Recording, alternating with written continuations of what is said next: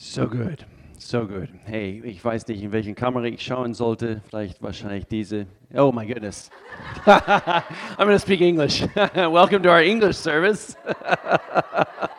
I was so confused. This is live, in case you haven't noticed, and that's always the. I, I, I see it as a plus side of doing things live. It just keeps things real.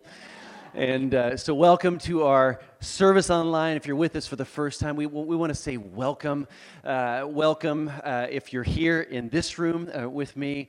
Uh, we just, uh, we, we love celebrating church together. And, and we are the church. And I tell you, no coronavirus is going to hold the church back. I tell you, we are here together and, and we have a good God. In case you were doubting that this last week, I'm glad you're here and I'm glad you're online to hear that God is a good God and He has good plans for your life. And so we're in part two today of our series. It's called What Time Is It? Uh, what time is it? In case you missed the first installment last week, you need to go back and listen to that because it kind of sets the stage for what we're going to hear today. Uh, we're looking uh, in this series at biblical prophecy. And we're asking ourselves the question okay, according to God's timeline, where are we at? Where are we at? God is a God, He's sovereign. He, he has plans for this earth. He has plans for you and for me. Your, your life is not an accident. And, and so He wants us to know where are we at within His time and within His time plan here for earth and for, for, for your family, for your life. And so, before we start today, I wanted to remind us just really quickly of a few important things. Uh, uh, tomorrow, we start what, uh, what we, what we uh, actually try to start every fall right around this time, and it's a time of prayer and fasting for us as a church. And uh, this year, we're only doing it one week now during the season. We're going to come together every morning for one hour, six o'clock in the morning. It's it's not that early. So don't, uh, if you're thinking uh, that's early, we could have gone earlier. We could have made it even earlier, but it's at 6 o'clock to 7 o'clock every morning, and uh, that way it works with people's work schedules and that. And I would encourage you to be here in this, in this room and, and to really just kind of, uh, sometimes it, it really helps if you just bring a little sacrifice and you come with a little bit more expectation before God. And, and it's, it, it's amazing to see what God always does answering prayer. We're praying right now in this season. If I would just kind of write one statement over this prayer week, is that it's harvest time uh, harvest time is kind of, it's kind of uh, the, the, the, the, phrase that came up in our hearts that we just want to write real big over this, this whole next week. And it's a time of prayer and fasting. If, if you would choose to do that, then I would encourage you to even today ask God, is there something that I can fast? If it's, if it's media, if it's, uh, if it's uh, YouTube, uh, I hope you're not fasting YouTube right now because we need YouTube as a, for, the, for, for, this service. Uh, maybe it's coffee, maybe, maybe, maybe, it's food, maybe it's just something that you just want to lay aside and, you, and, and you're like, I'm, I'm more hungry for God.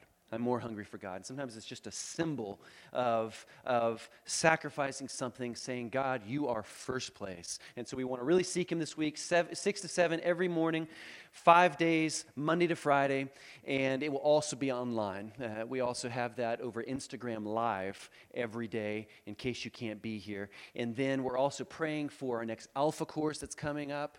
We want to believe that there's harvest time here, that people are, are, are, recognizing that Jesus Christ is the Savior of the world and they make him their own personal Savior. We're praying for the baptism next Sunday. Uh, I just want to underscore that as well. That, uh, that, that, that we're believing that people are making decisions to go this next step. Uh, before our guest speaker comes today, I want to say just a few words just about this series. My wife and I, we, uh, we were planning these series several months ago, and uh, how timely is this series? How, no pun on words, what time is it? But how timely is this series? And uh, um, uh, before I really launch into introducing our speaker for today, I have one more announcement and that is it could be those that are here today at our at our at our micro location it has nothing to do with those that are viewing online but uh, if, if you're here you probably by the check-in uh, you notice we're just asking people just to kind of just just step it up just a little bit with, with, uh, with the steps that we're, the precautions that we're taking, just regarding the coronavirus and that. And as you know, if you've, if you've been looking at the numbers, the numbers have been increasing here in Europe. And, uh, and then we just had uh, here in our area, of course, school started back this last week for the first time in over six months. Crazy.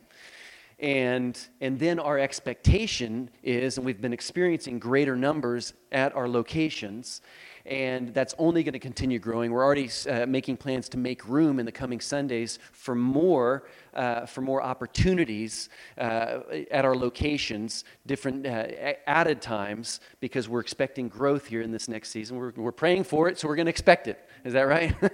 and so we want to make steps here, and that's the, that's, that's the vision for God's church is always growing and expanding, taking in new territory. And so in that same breath, I want to say that we've been kind of, uh, wie sagt man das auf Englisch?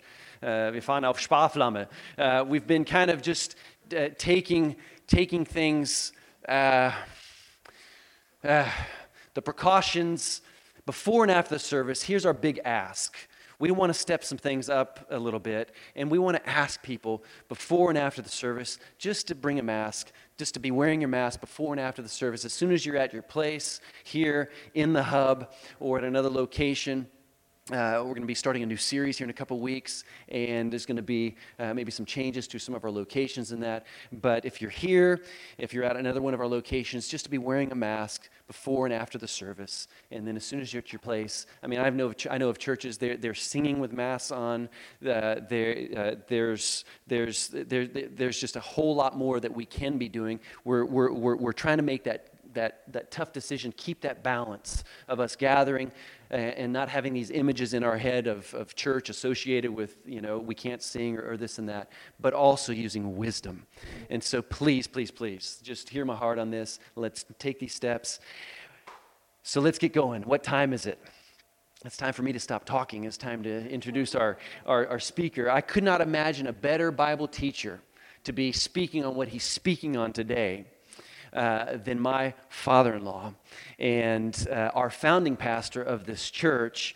And so, would you help me? Uh, would you stand up today and would you just honor the man of God that he is and welcome Pastor Al to the stage? Amen. Thank you, thank you, thank you.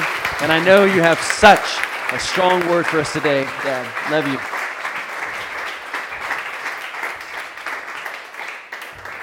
Thank you. Those kind words, your most kind. Yes, please be seated.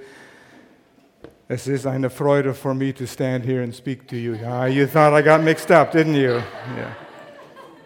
I'm still alive. Good to see you here. It's good to talk in English. I hope I can do this in English. what time is it? Nobody looked at their watch. But if you're asked, what time is it? That arm goes up and you turn your wrist and you say, Oh, I know what time it is. You look at the watch. Does God have a watch for his end time program that we can look at to see what time it is so we know how to live? This morning we got up and I looked outside and it was a little bit foggy. I said, Oh, the sign of the times. Summer is almost over, fall is coming. We know how to tell the signs of the times with the weather. But do we know how to tell the or interpret the signs of the times with regard to God's end time program? As Pastor Will said, we've started in this series talking about the dispensations that God has, the different time slots that He uses to work differently with different uh, times in which people have been living. I'll say a little bit more about that. And so we need to know where we are and how much time do we have left before God wraps this whole thing up. We talk about end times. It's actually a misnomer. We need to talk about the beginning. As far as God is concerned, we're coming to a place where a new beginning is coming, that to which He has been looking forward to this entire time we call time on earth. His time with His body of believers, the ones he loves, whom Jesus died for, gave his life for, to spend eternity with them. When we talk about end times, I can remember there was a period of time a couple of years ago, I don't know if it still is, but it was It just hit me that every Friday evening and Saturday evening on German TV, there was an end time movie about an apocalyptic, cataclysmic thing that's going to happen to the, this earth in the end times. Either a meteor is going to come and smash into the earth and we're going to blow up, or the, the ice is all going to melt and it's going to be a flood all over, or there's going to be a, a, pest, pest, pestilence, epidemic like what we're experiencing now. It's going to wipe everybody out, and the apes are going to take over, and the grass is going to take over. And almost every night, and the theme really was fear.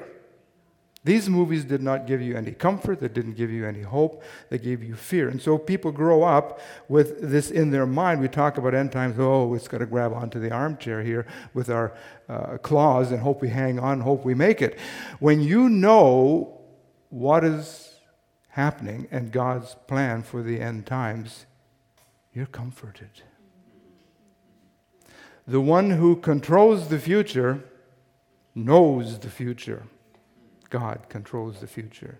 He knows. Many people try to guess, second guess God, but only when we have a relationship with God do we really start to begin to understand what He has given us in His book, the Bible, to explain what is happening in these end times. And over these periods of dispensations, time slots in which man found himself, Adam and Eve were in a position of innocence before the fall, before sin came. And that was one time slot. And then came conscience after sin came. They were led by conscience. They didn't know about Jesus dying on the cross yet. And so there are these. There's this progression of God revealing Himself and how He has told people what to believe and in what to, yeah, in what to believe, and it's always by His grace. How did that work out? So, progressive revelation is a very important principle when studying uh, Scripture and knowing where were we in that time slot. So, we need to, to know where we are, when is the end coming, or the beginning coming, as from God's perspective. Look at God's clock, look at His stopwatch, look at His alarm clock. And God's alarm clock is the nation of Israel. What? The Jews? Some people are trying to get rid of the Jews. But the Jewish nation is God's alarm clock to let us know where God in, is in His timing, to find the time slot in which we are living so we can adjust our lives to it and live accordingly. Now, some people believe that Israel and the Jews have been replaced by the church. All the promises made to the Jewish nation, to Abraham, those have been given to the church. I'm going to say a few things about that yet, but that is a dangerous theology when we do away with God says is going to go into eternity. I will say a few more words about that, but look to the nation of Israel to find out what time it is. Now, Israel is the only nation that God has Himself created. Just Israel. He formed it, He planned it, He brought it into existence. And it was in the fourth dispensation, if we can review that again, it wasn't innocence, it wasn't conscious. After conscious came the flood, and then came government. And with government, we ended up with Tower of Babel. They wanted to get to God by themselves. And after this period of trying to govern themselves came the period of promise. God gave a promise to a man to a family and said, I am going to work through you, bless you, and bless the world, and the world, or those who bless you, will also be blessed by me. And that man, that family was Abraham and his family, and out of that grew the nation of Israel. The, the nation Israel is a very, very important nation. We need to remember that. The Jews gave us the most important man that ever walked on the face of this earth Jesus Christ. He was a Jew, and he still is a Jew. Lives today. He is a Jew. The Jews have given us the most important book that we've ever had to read the Bible, written by many authors, but all Jews. And think of this the Jews gave us the most important organization we've ever had, and that's called the church. At Pentecost, who joined the church? A bunch of Jews. The first members of the church of Jesus Christ were Jews. So the Jews have played a very important role in Christianity. And God said, I'm going to bless you. I'm going to make you a name for you.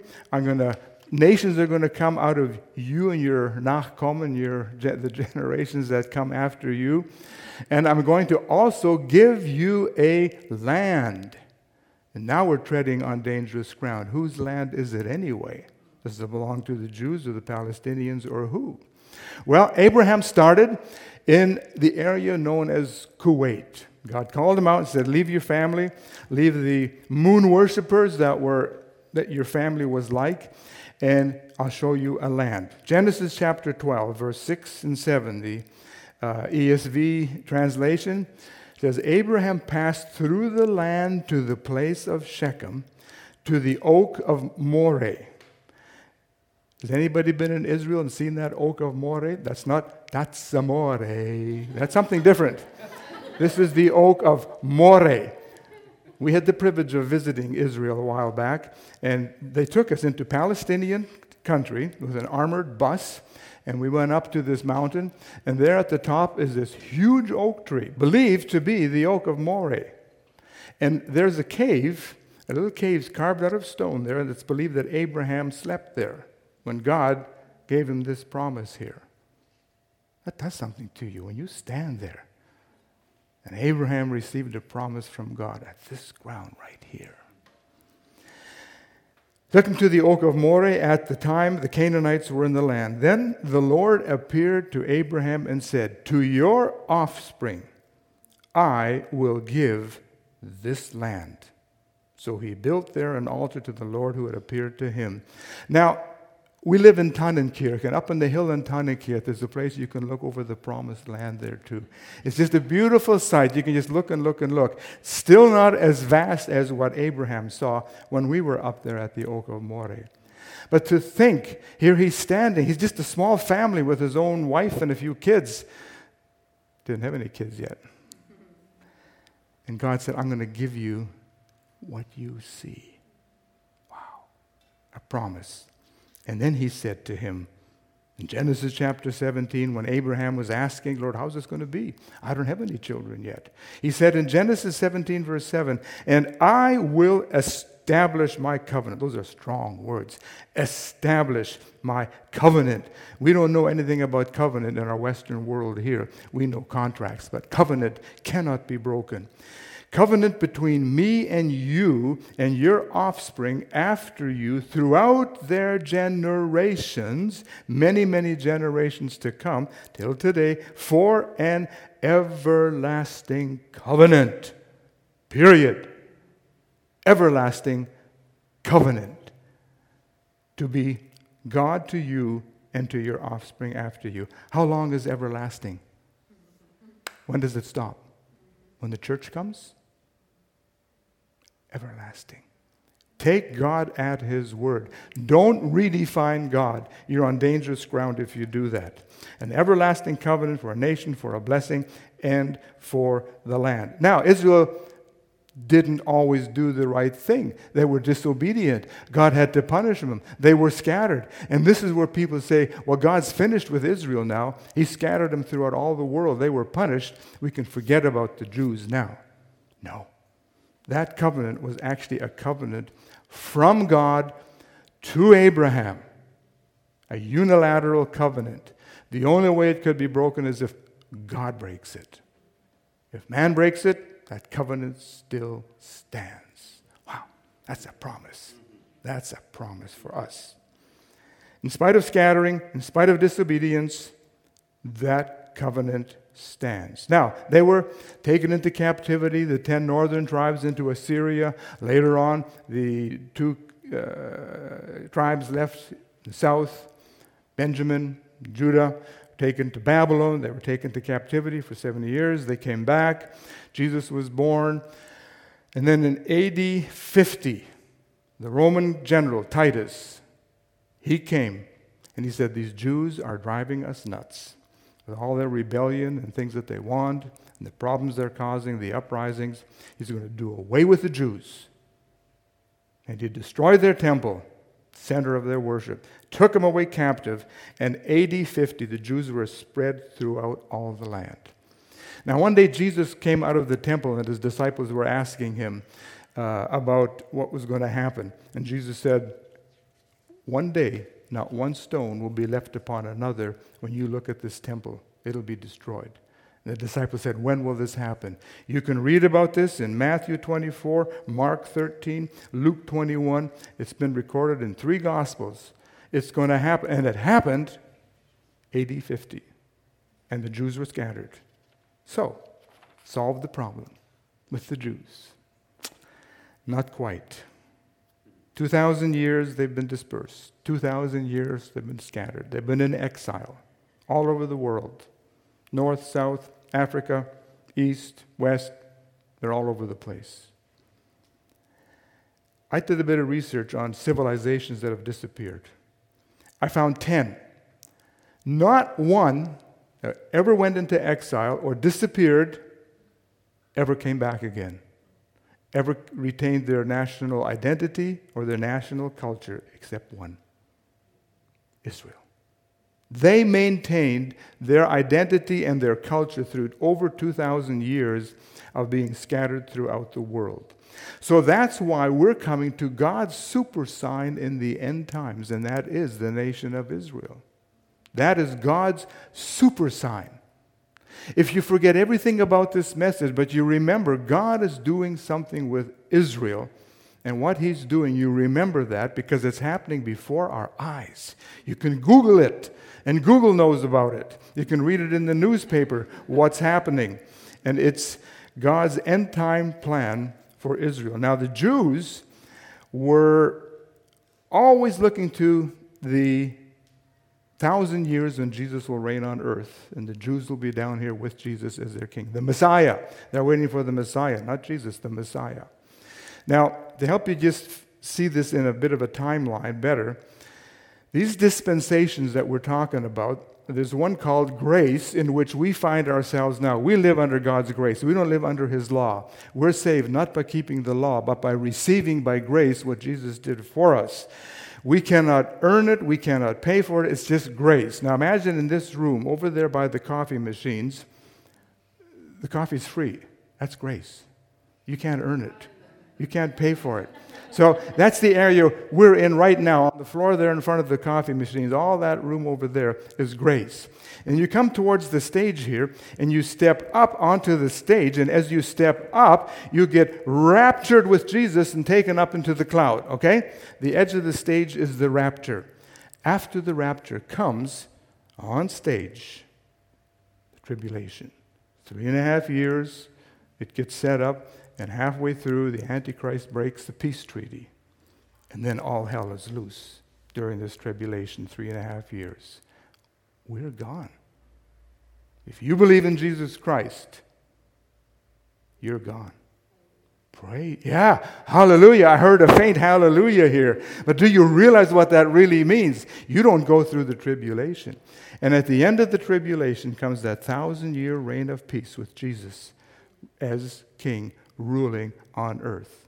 And if you want to extend that a little bit more, if you fall off the stage, well, that's where the devil, he's in the lake of fire then. That's hell. So that's at the end there, okay? Grace, rapture, tribulation, thousand year uh, kingdom, and this, this suitcase here with a thousand little pieces of stuff on top of it there, okay? If that helps you to remember what came, comes after uh, after what, what comes first, you can use that. So, the rapture is the very next thing that is going to happen in our lifetime. Are you going to be there with the rapture? Two things have to happen before the rapture comes. Uh, two, things have, two things have to happen before the millennium comes it is the rapture and the tribulation. If you have made a commitment to Jesus Christ, you have nothing to worry about. And when you hear messages about end times, you're comforted. When you read the Bible about end times, you're at peace and at rest because you know what is happening. the seven years of tribulation, they're going to happen, but you're not going to be worried about it. But as this is getting into position, that super sign is taking place. In Ezekiel 11, verse 17, God says, Therefore, say, Thus says the Lord God, I will gather you from the peoples and assemble you out of the countries where you have been scattered, and I will give you the land of Israel. Give it back to you. From all over the world, this is happening right now in front of our eyes. You can read about it, you can see it. They're building settlements in Israel to house all these people. The biggest miracle that's ever happened. In Ezekiel uh, chapter 37, you may remember the story of the dry bones, where there's a field of death, bones, dry, parched bones. And all of a sudden, God speaks to the bones, and they start coming together. They start connecting, and they become alive, a picture of Israel. You know the song, that Negro spiritual. The foot bone connected to the ankle bone, and the ankle bone connected to the shin bone, shin bone connected to the knee bone, the knee bone to the thigh bone, thigh bone to the hip bone, hip bone to the backbone, backbone to the neck bone, to the, to the head bone. Hear the word of the Lord. Them bones, them bones, them dry bones, them bones, them bones, them dry bones. You laugh, but do you know that song? That is one of the greatest miracles that has ever happened. And we have seen that miracle taking shape. Where have we seen it? 1948, Israel became a nation. And then, with regard to that, that was 1948. Um, 50 years earlier, approximately 50 years earlier, something happened right around the corner of here, of Lörrach. Biblical prophecy was fulfilled in Basel, 1897, 29th of August.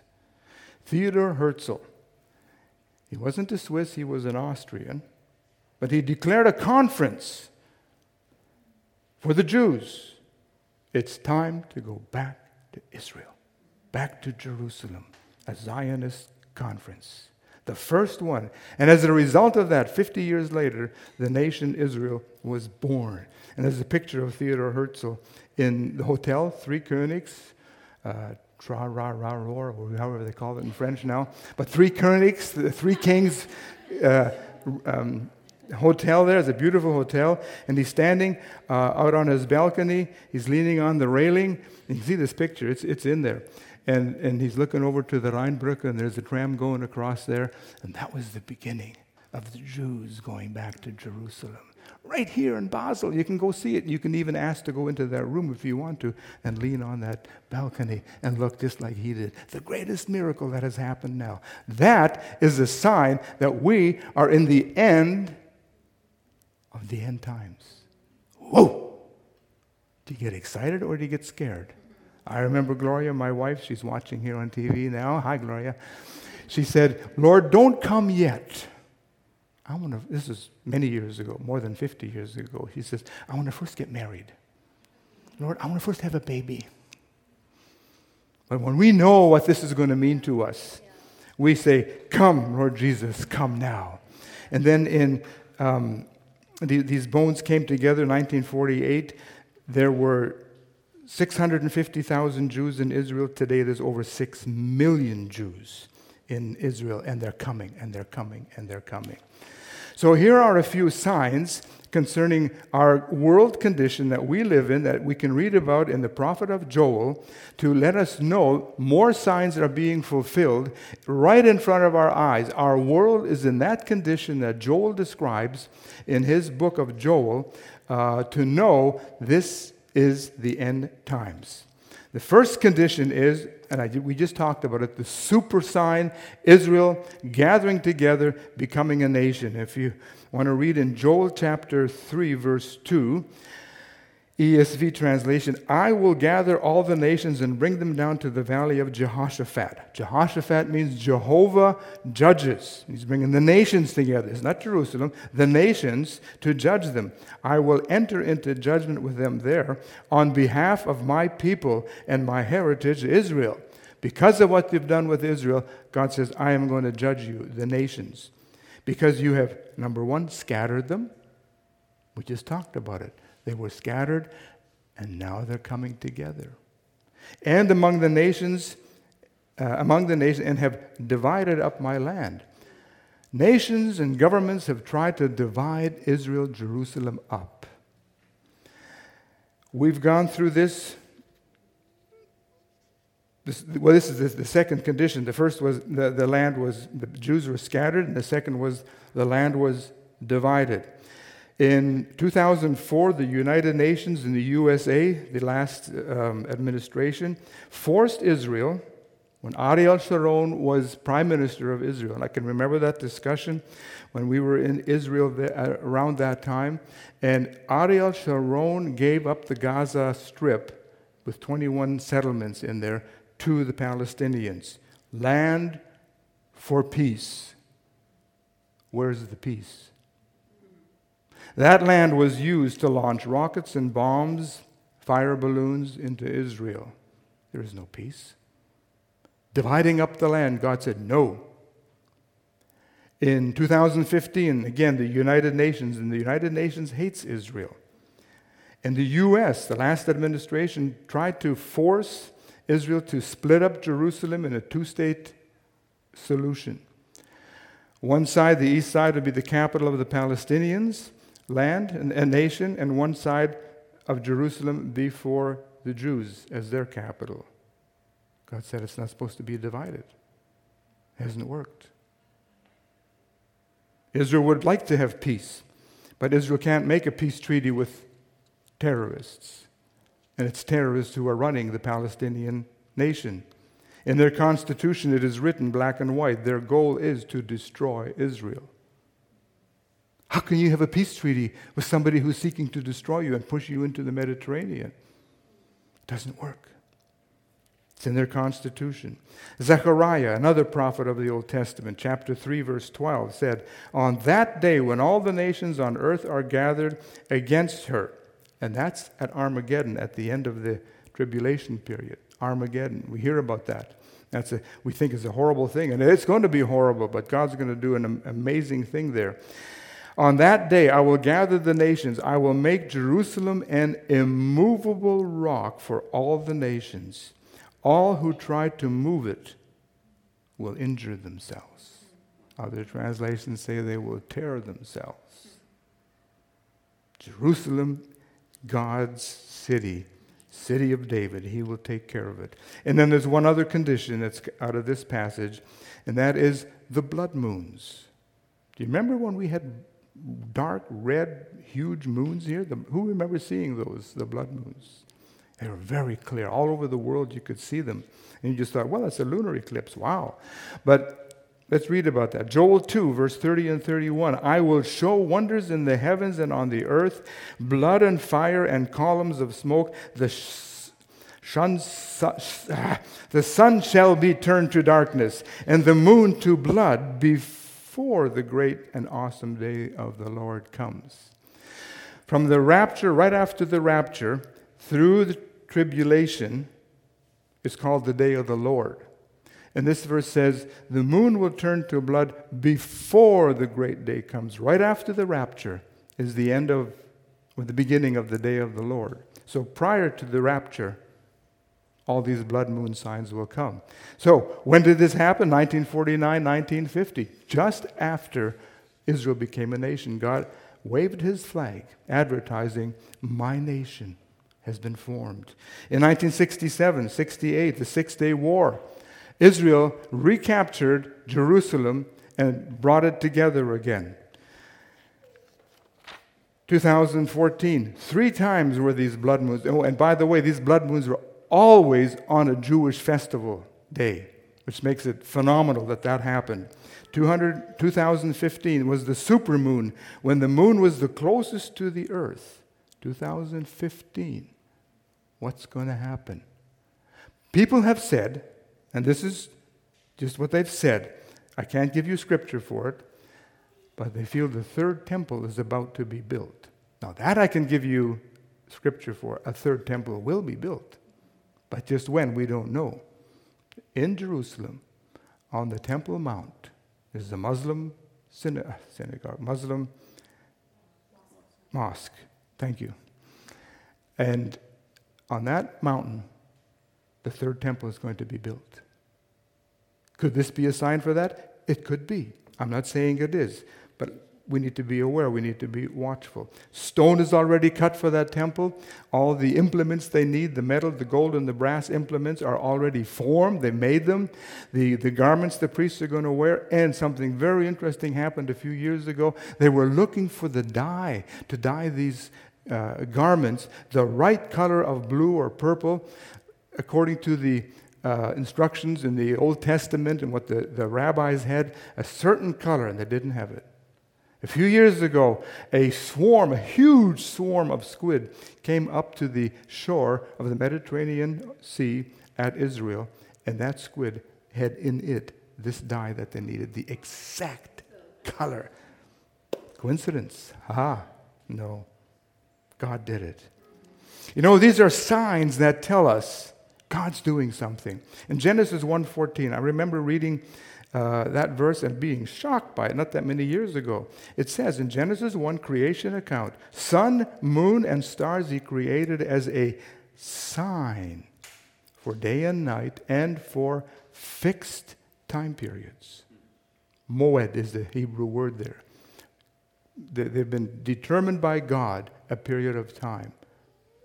Not astrology, but seeing the stars, the moon, and the sun marking these times.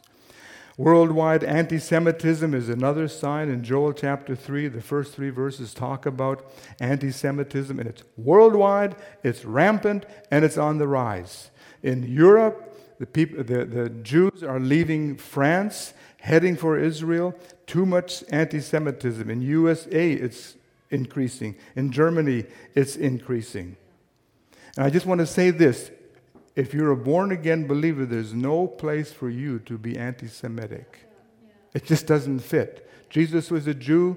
Jesus gave us everything we had, the Jewish Bible, and, and, actually the church started with the Jews, and we better bless them if we want God to bless them. Here's just a word in, in coming to a close here the peace agreement between Israel and the United Arab Emirates, as well as Bahrain. Is that a sign of the end times? Let's put it this way it comes into the category fitting the trajectory of the way nations are going at the end times. We know that in this tribulation period here, seven and a half years, at the beginning, there'll be a peace treaty with the Antichrist and Israel. Halfway through, he's going to break it. But there will be a peace treaty. And we see these nations lining up in the trajectory of forming what the Bible has talked about different nations coming together. And this is also fascinating the nations that are coming together. Turkey, interesting, condemned the United Arab Emirates for normalizing relationships with Israel. Turkey already has that condition with Israel. They've already signed a treaty with Israel, normalizing all these travel, economic, and different uh, parts of their Wirtschaft uh, economy. So, why would they condemn another Arab nation for doing it? That's hypocrisy. Turkey is lining up with the Russian Iranian axis, which, according to Ezekiel 38 and 39, well, someday, not Armageddon, but someday a war will take place. And God's going to stop that war and destroy those armies that come to take over Israel. Turkey, Iran, and Russia, led by Russia. It's in the Bible. These countries are named by name. Maybe not Russia, but Gog and Magog. Oh, there's another name, I can't pronounce it. But all describes these different, and there's put, and there's the different names, and the uh, scholars have very clearly said this is that nation. Sudan is, in, is listed in their northern African countries. The nations are lining up as God said they would line up. So we're seeing it again before our eyes. Leaders at the microstations, microstations, micro locations, Mikrostandorte, you can get ready as we come to a close here. And we're confronted with decisions. We're confronted to make, each one of us here. If you're a believer and you're excited about Jesus' return, or if you're a believer and you're not excited about Jesus' return, we have to make decisions. John said in 1 John chapter 3, he said, All who have this hope in them purify themselves, just as Jesus is pure. It's time to make sure we're living as a bride prepares herself for the bridegroom. She wants to be that pure, wonderful bride. We want to be presented, and Jesus wants to present the bride to his Father, a pure bride. We need to bring things in order. What are we living for? What are my goals in life? Pastor Will talked about harvest time. Do I want to get involved in the harvest time? I don't know if I want to get involved with all those people. God loves them. Jesus gave his life for them. What am I doing? Questions we have to ask ourselves and decisions we have to make. And we're going to just give this next period over to the leaders in the uh, micro locations there. If you're here and you've never made that decision or were unsure about the decision, now is the time to make that decision. Does Jesus, is Jesus Lord of my life? Do I know that He's forgiven my sins? I don't know all of you. I'm assuming the majority of you have made that decision. But if there's one person here that has not made that decision or doesn't know for certainty that he or she has made that decision, now you can do it. Just follow me in a prayer. I'm going to pray a prayer, just a prayer of submitting my faith or putting my faith on Jesus Christ as he gave his life for me, my sin, paid my price, rose from the dead, and gives me salvation. If all I do is believe on what he did for me. If you're here, wherever you are, just in this prayer, commit your life to Christ. And I just in your own heart, pray these words. The prayer doesn't save you, the faith does. You have to believe it. Father, I come to you as a sinner. I recognize I am helpless and I come empty handed. I need Jesus to change my life. And right now, Jesus, I put my faith in the fact that you gave your life on that cross, paid my penalty, price for my sins. You went into the grave, you took my place, and you rose from the dead because your offering was totally adequate and it paid for the sin that I should be paying myself. And I trust you for that. I believe you for that. And now I thank you that I am your child just because I believe. I receive the grace you extend to me. In Jesus' name, amen. Now, if you've done this, wherever you are, there's a connect card somewhere on the seat or at the entrance at the info table. Let us know. We'd be happy to send you a Bible, help you in the next steps that you have to make. Otherwise, next Sunday, we're going to talk about the rapture. So you don't want to miss the rapture. Make sure you're here for the rapture next Sunday, and we look forward to learning more about what is actually going to happen in that rapture. Thank you very much. I've enjoyed sharing this with you.